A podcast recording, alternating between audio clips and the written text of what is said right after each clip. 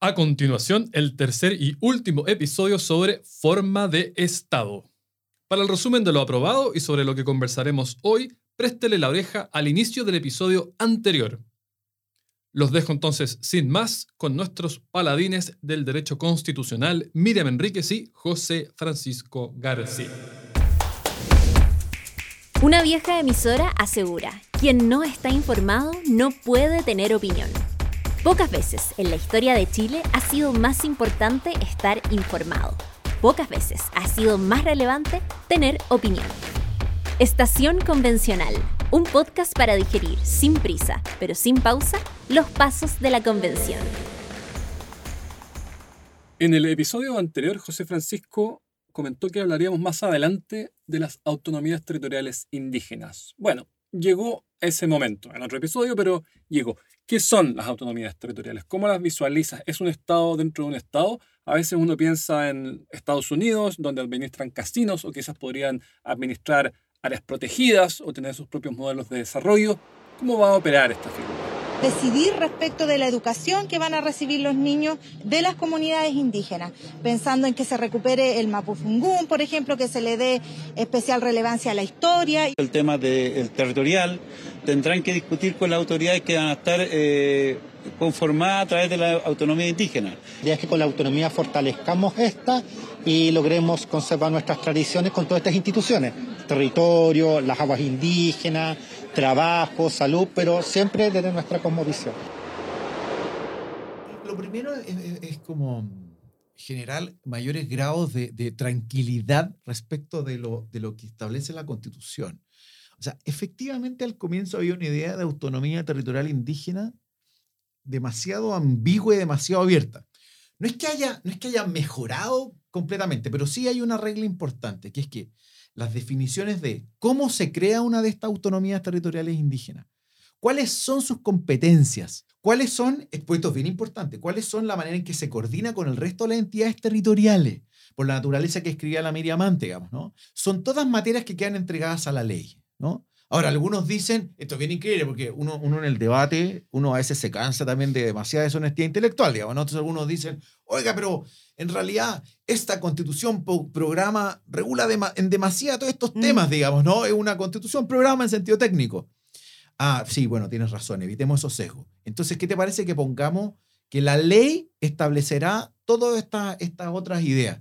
Entonces, ahí el paso siguiente es decirte, ah, ven, ahora la constitución nos genera incertidumbre porque deja toda la ley. que hay que ponerse de acuerdo. Uno puede tener el discurso 1 el discurso 2, pero no puede pasar del 1 al 2 en ese. Bueno, y esto es importante en materia de autonomía territorial indígena, porque inicialmente, por ejemplo, la creación de esta autonomía implicaba simplemente como el sindicato. O sea, llevar básicamente los estatutos, inscribirlo, digamos, yo ya tenía ante un ente administrativo que se creaba y tenía por, por constituida mi autonomía territorial indígena. No, no. Ahora hay que, hay que ir a la ley, digamos, que el legislador va a tener que establecer. Ahora, un legislador, que por ejemplo, si esto ocurre como el mandato de las transitorias lo haga este legislador, es un legislador bien conservador, digamos, ¿no? Y yo creo que un legislador conservador, por la composición que tiene el actual Congreso, va a poner un estatuto conservador, digamos. ¿Qué significa estatuto conservador? Que en materia de constitución, en materia de competencia, etcétera, va a establecer autonomías crecedorcitas, digamos, ¿no? Y empezar con algunas competencias. ¿Qué competencias? Bueno, competencias en materia patrimoniales, en materia de conservación de recursos naturales, en materia de turismo, digamos. Y ahí vamos a empezar a mirar, bueno, cuáles competencias encontramos en Estados Unidos, en Canadá, Nueva Zelanda, etcétera. Digamos, Yo creo que es un poco lo, lo que yo trataría de pensar que hacia dónde vamos en realidad. Ahora, ¿Qué es lo que no es? Y lo dijo el Tribunal Constitucional Español. Esto es válido para el Estado regional y válido para las autonomías territoriales indígenas. Hay fallos del Tribunal Constitucional Español que parecen plenamente aplicables acá, en que autonomía no significa soberanía, ¿no? Hay una distancia entre ser un ente autónomo y ser un ente soberano. Estas autonomías territoriales indígenas tienen los límites que ya hemos dicho antes, digamos, a la constitución, a la ley, la provisión de secesión, hay provisión de fuerzas armadas propias, etc. Todo eso está fuera del panorama. Segundo, en coordinación con las entidades territoriales, con la comuna, porque muchas de estas, de estas competencias primariamente las va a tener la comuna, no la, una autonomía territorial indígena, digamos, y va a tener que haber coordinación de servicios, en fin. Eh, en algunas áreas Claro, probablemente se le den ciertas competencias más amplias, las que hemos hablado. Turismo, conservación de recursos naturales, parque, educación, por supuesto, en el ejercicio de la libertad de enseñanza, en fin. Pero yo pensé, eh, el, patrimonio cultural, eh, eh, lingüístico, digamos, ¿no? las preocupaciones de, restitución de patrimonio cultural, por ejemplo, ¿no? que en Rapanui es tan importante, en fin. Pero estamos hablando de eso, digamos, ¿no? Estamos hablando de eso y todo esto entregado más al legislador. Claro, eso va acompañado de nuevas instituciones también deben ser definidas por ley, donde se están estableciendo ciertas cláusulas, donde la Comisión de Venecia pidió más precisión en su informe. Yo creo que todavía no hay suficiente precisión y eso además ha desatado varios fantasmas, ¿no?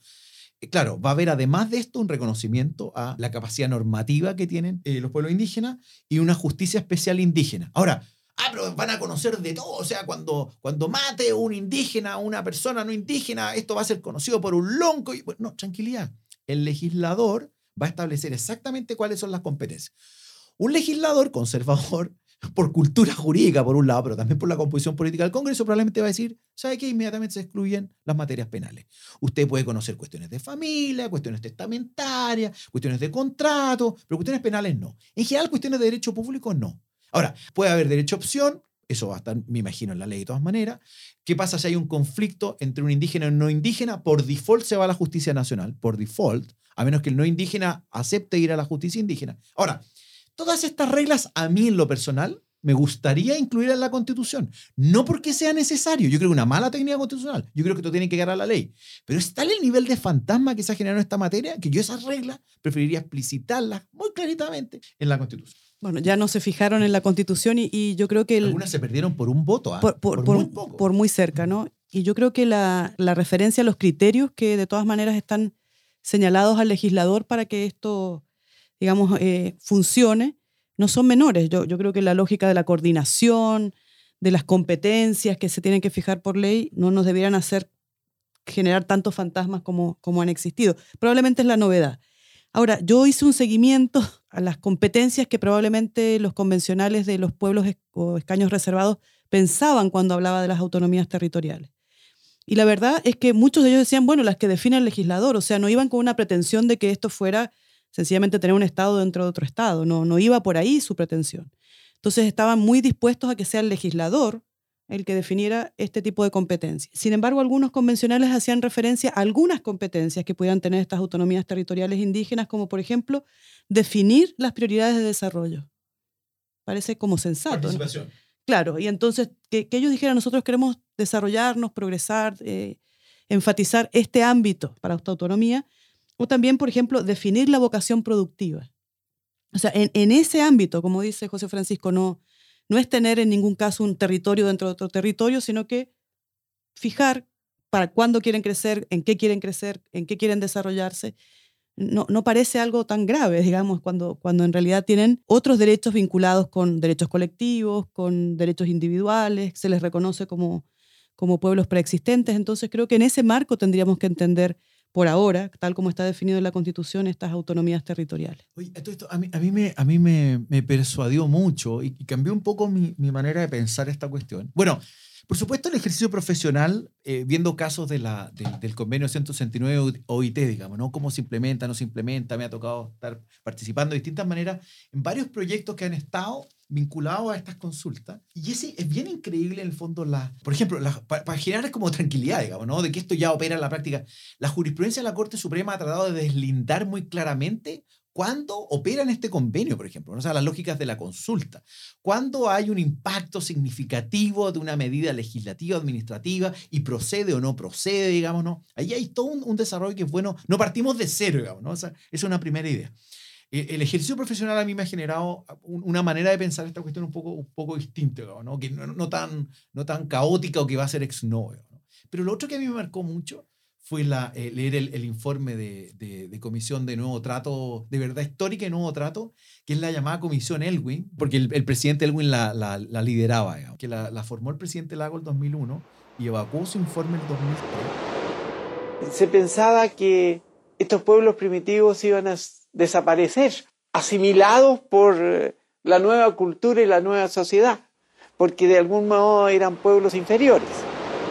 Y las propuestas que habían ahí dependían básicamente de dos. Habían tres subcomisiones, una de José Bengoa, la parte histórica, pero había las de propuesta fueron lideradas por Carlos Peña en, políticas públicas, la cuestión institucional jurídica, y por Felipe Larraín, en la, el ex ministro del, presidente Piñera, ¿no? en, la, en la cuestión económica. Esta, perdón, esta comisión tenía, no sé, casi 20 personas, pero las dos plumas principales, porque eran, habían subcomisiones, eran de Carlos Peña y de Felipe Larraín. Es un informe que tiene 600 páginas, pero es bien, yo, yo me leí el comienzo y me leí la, no sé, las 80 páginas de propuesta, y es bien impresionante que hace 20 años atrás el Estado de Chile de manera solemne en el fondo puso este nuevo trato, una ruta, no, no un paper académico, una, un compromiso, claro, no político, por así llamarlo, digamos, ¿no? con autoritas, no, no, no, no legislativo, pero un compromiso político con los pueblos originarios, con mucho detalle, con, con políticas públicas, digamos, que me parece en varios ámbitos, en pluralismo jurídico, en reconocimiento de justicia especial indígena. Claro, no había plurinacionalidad, porque hace 20 años el concepto de plurinacionalidad era, era como desconocido, o sea, no desconocido, pero no era relevante para estos efectos, pero todo el instrumental propuesto ahí, y en algunos casos es más intenso, porque en algunos casos, por ejemplo, se da un derecho a una concesión preferente sobre recursos naturales, digamos, ¿no? O sea, hay varias ideas bien específicas, digamos, ¿no? En, la línea también de lo que decía la Miriam en desarrollo productivo, capacidad de tomar ciertas decisiones, eh, y ese informe yo se lo recomendaría a los que nos están escuchando, porque se ha comentado poco, digamos, ¿no? Pero hace 20 años yo diría que el compromiso que el Estado de Chile tomó con los pueblos originarios tiende más bien a materializarse con lo que hoy día se ve como un fantasma o genera tanta, tanta preocupación. Me habría gustado, me gustaría ver en algún momento libre en el futuro, la reacción que tuvo la prensa y el debate público en Chile tras la entrega de ese informe el año 2013. Regionalización, ¿dónde quedó esa cuestión? Regionalización, una linda verdad en el mapa.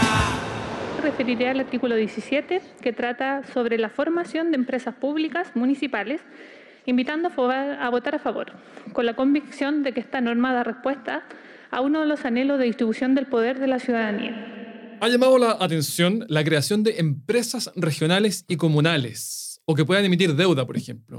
¿Qué opinan al respecto? ¿Cómo se puede garantizar la responsabilidad fiscal con una medida así? Sí, yo creo que nos parece extraño que eh, se, puedan crear empresas públicas por no solamente el, nivel central, sino que por las regiones autónomas y, las comunas autónomas. Yo creo que esto va de la mano y es consistente con, primero, dejar atrás un rol de Estado subsidiario por un Estado distinto, con una, digamos, mayor, mayor o más protagónica presencia en el ámbito económico. Creo que ahí esta es la primera cuestión. Hay que pensar que la Constitución es deseable que tenga la consistencia que estamos relatando. O sea, todo esto que hemos hablado hasta el momento se enmarca dentro de un Estado regional. Y un Estado regional tiende a una mayor descentralización que un Estado unitario. Y hasta el momento todo lo que hemos dicho es consistente con aquello. Y luego, eh, hacernos esta pregunta por la posibilidad de que las regiones autónomas o las comunas autónomas puedan crear empresas públicas es consistente con dejar atrás un Estado subsidiario por un Estado que tiene un mayor protagonismo en materia económica. Y también va de la mano con un Estado social y democrático de derecho. O sea, es parte del, es una consecuencia de esto mismo que estamos señalando.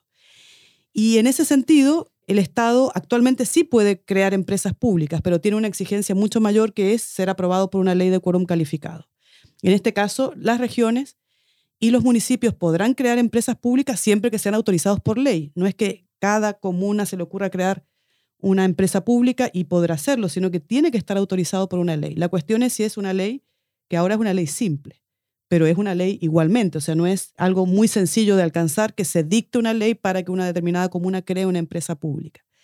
Y esto no es tan excepcional, no es por en sí mismo deficiente, eh, no es en sí mismo algo negativo, porque tenemos ejemplos donde hay gran cantidad de empresas municipales que logran cumplir y satisfacer ciertos fines, como por ejemplo de turismo, de transporte, por decir algunos, como es el caso alemán. El caso alemán nos da como la pista, la pauta de que ellos tienen más de 8.000 empresas municipales. Y la verdad es que nadie podría decir que el Estado alemán es un Estado fallido, fallido eh, tampoco en el, en el manejo de estos asuntos.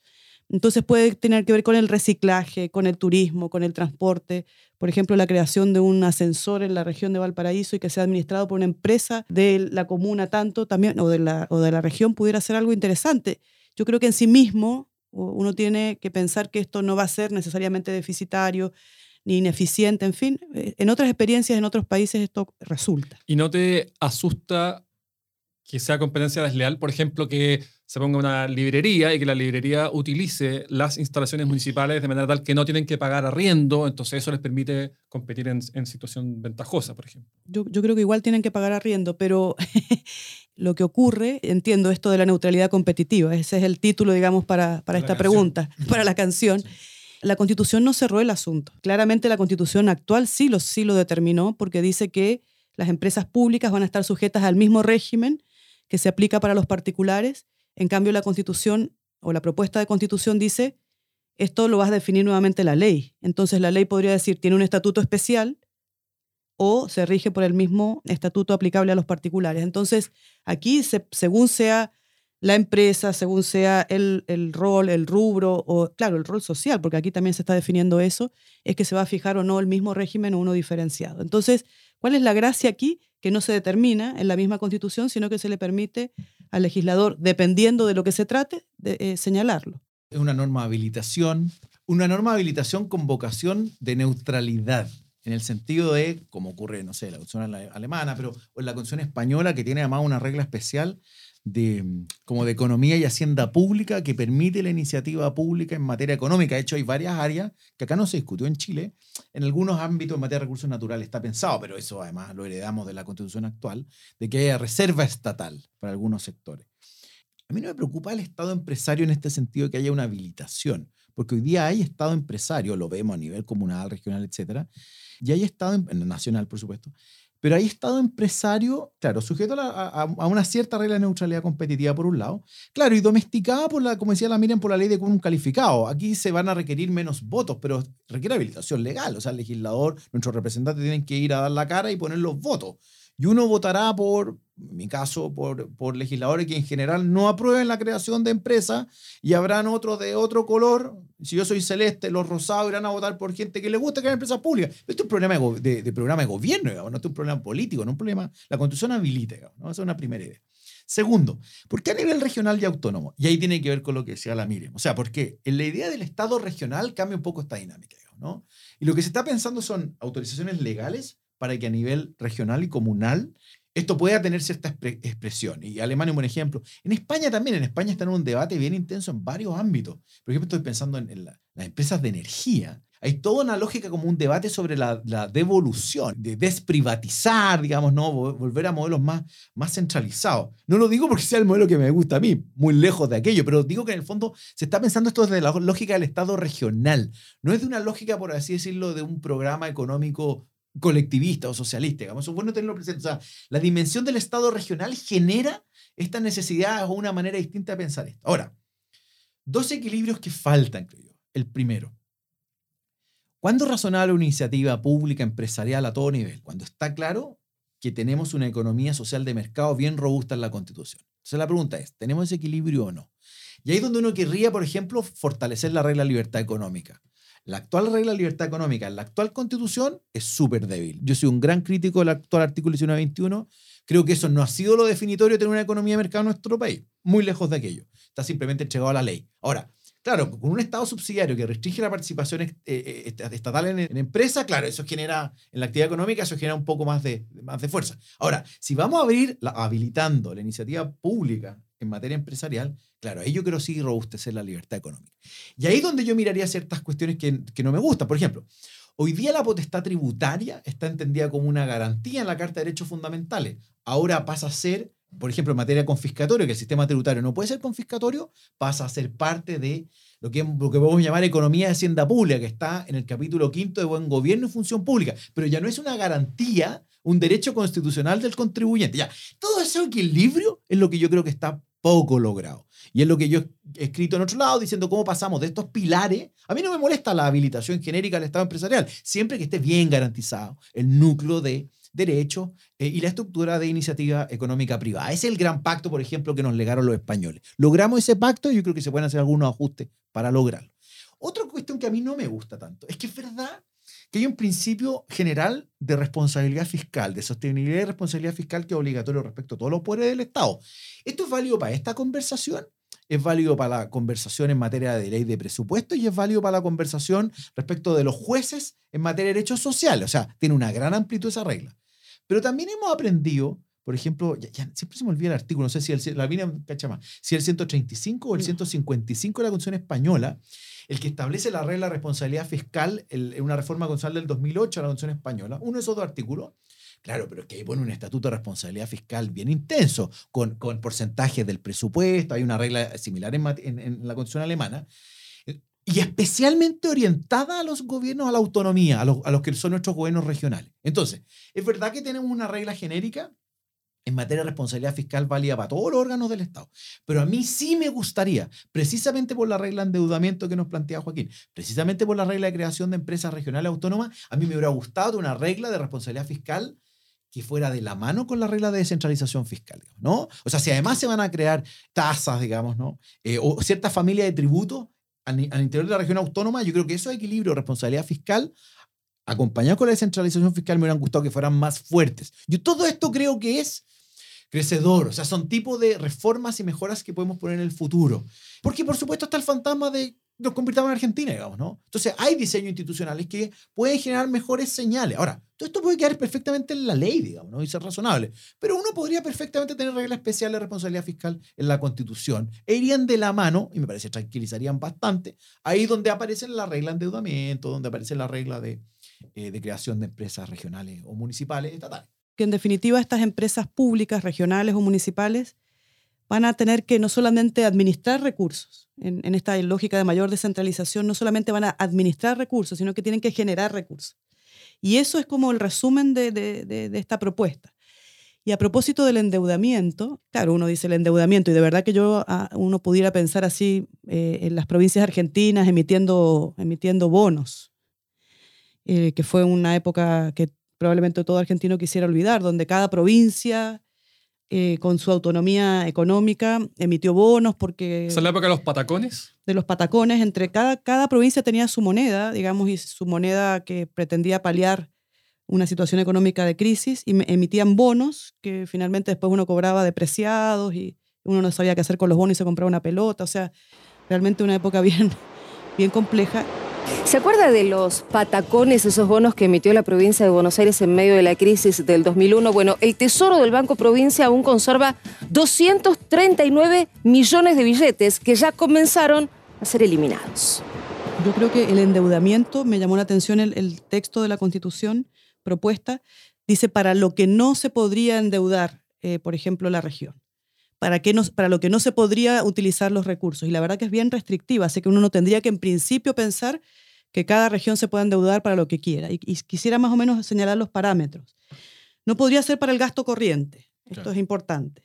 Los mecanismos por los cuales se solicita, se plantea como una suerte de propuesta y la ley aprueba el endeudamiento, el legislador aprueba el endeudamiento y se tienen que plantear cuáles van a ser los mecanismos para devolver, digamos, esta suerte de crédito que tiene que ser un mecanismo íntegro y debidamente señalado para servir la deuda.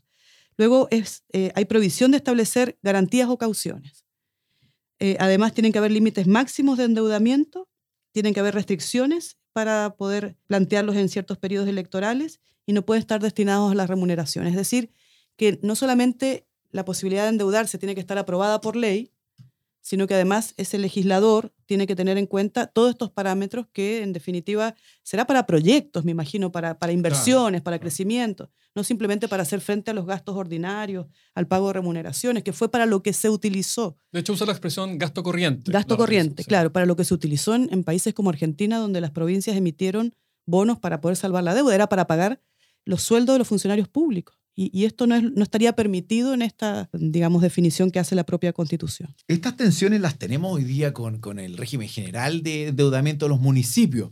Claro, quizás no tengan autonomía para endeudarse, pero en la práctica hemos visto muchos casos en que se les transfieren recursos en materia de salud y se utilizan en, en educación. Entonces el forado que queda en salud es gigantesco. Entonces esto, esto lo hemos visto. Ahora, dos ideas adicionales. Una responsabilidad fiscal, digamos, ¿no? Ahí hay un límite. El otro límite es, por ejemplo, hay otro, pero control jurídico, Contraloría Regional. La Contraloría Regional ahora va a tener eh, diente, digamos, ¿no? Las Contralorías Regionales van a ser un órgano importante de control administrativo. Pero también están los controles políticos. O sea, yo creo que a nivel regional, de nuevo, volviendo a la idea de la política democrática, o sea, van a haber gobernadores regionales celestes o azules, digamos, que no les van a gustar crear empresas estatales y van a les va a gustar más un modelo de, de no sé, de privatización o de, o de concesiones, licitaciones a los privados. Perfecto vaya a votar por el gobernador celeste o azul. Y habrá otro rosado o rojo, digamos que al revés, tendrá mucha fe en la capacidad que tengan. Bien, vaya a votar. Lo mismo con los asambleístas regionales, digamos, ¿no? Los asambleístas de la región hoy van a, estar los azules, los celestes, los blancos, los amarillos, los rosados y los rojos. Bueno, va a tener posiciones respecto a esto, digamos. O sea, la constitución no puede zanjar eso. La constitución actual trató de decir, no, no nos gusta la empresa estatal. Sí, pero es que las constituciones no hacen eso. Las constituciones pueden decir, mire, si usted quiere tener impuestos altos o impuestos bajos, vote por sus políticos, por los parlamentarios de su preferencia. Si usted quiere tener eh, quiere privatizar Codelco, bien, vote por los azules. Si usted quiere, eh, al revés, capitalizar desde el Estado a Codelco, vote por los rojos, digamos, ¿no? Uno no puede esquivar la política democrática. La Constitución no permite esquivar la política democrática, digamos, ¿no? Entonces, vaya y vote por su candidato favorito que tenga el programa económico de su gusto, digamos. Pero la, Constitución básicamente es, debe, debe, a mi juicio, ser neutral o habilitante en esta materia. No cerrar, digamos, que a mí me gusta solo, digamos, el modelo azul o el modelo rojo, digamos. Y si detectamos modelo azul o modelo rojo, hay una señal para decir, ¿sabe que ese modelo no me gusta? Porque usted ahí me está tratando de contrabandear su modelo de programa económico favorito, digamos, ¿no? Y hay un espacio para levantar una bandera y decir, no se equivoque en eso. Y se nos fue así otro episodio de Estación Convencional. En las próximas semanas, lo que no habíamos alcanzado a cubrir acerca de sistemas de justicia. Estación Convencional es una producción de pivotes, reformismo innovador con mirada de largo plazo.